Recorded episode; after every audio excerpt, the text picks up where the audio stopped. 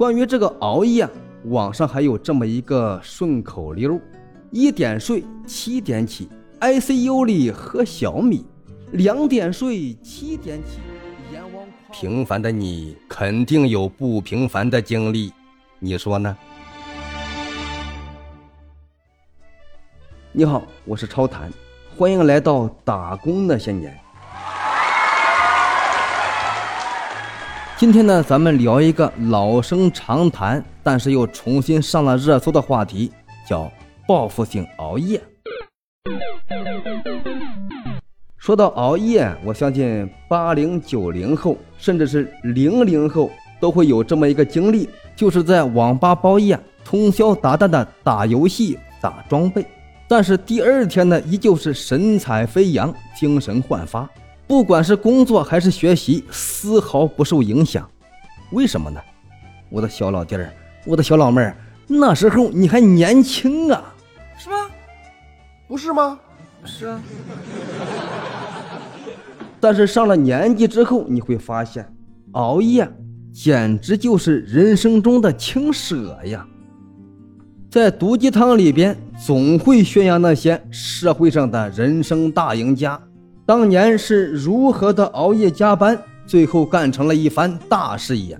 好像只有通过熬夜才能成为优秀人士。但是，在那些成功人士的背后，又有多少人因为熬夜累垮身体，甚至是丢了性命啊？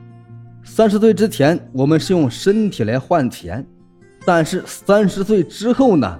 我们是用钱来换身体。熬夜学习，熬夜工作，看似呢是加倍努力，但是长此下去就会形成一个恶性的循环，最终会导致什么呢？内分泌失调，消化功能紊乱，掉头发，皮肤粗糙等等各种疾病啊，它都来了。有道理。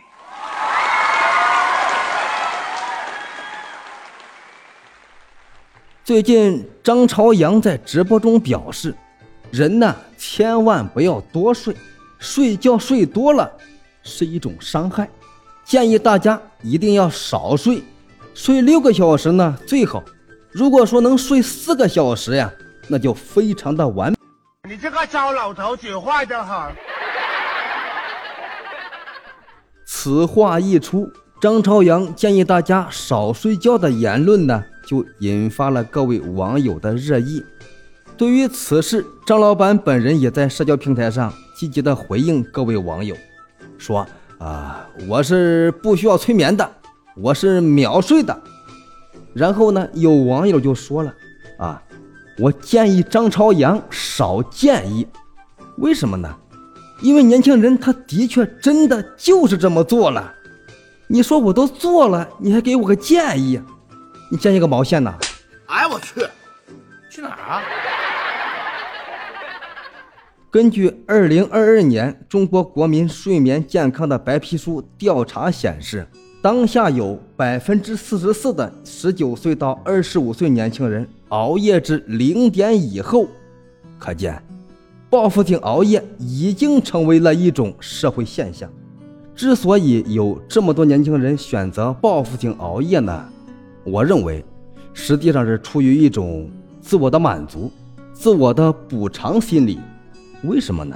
因为白天面临着学习压力大、工作不顺利，还有生活中的各种难题，于是呢，便选择在晚上通过报复性熬夜来实现自我的满足。你说有没有？关于这个熬夜，网上还有这么一个顺口溜啊。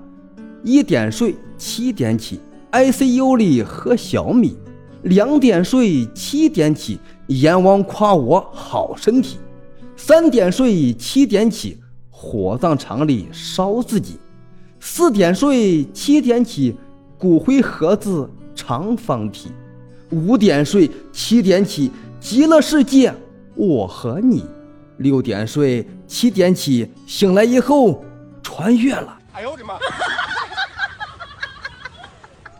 但是我认为呀，人生到了下半场，最大的对手不是别人，是自己。不断提升自己的能力和边界上限，才能在某个领域有所作为。但是奋斗的前提是，你至少有一个健康的体魄吧。假如说你身体垮了，你还奋斗个锤子呀！那么在节目的结尾，我想请教一下你，这个报复性熬夜到底是报复谁呢？请您在评论区留言，咱们一起聊一聊。因为您的每一条留言。对我来讲都是莫大的支持和鼓舞，是我前进的动力。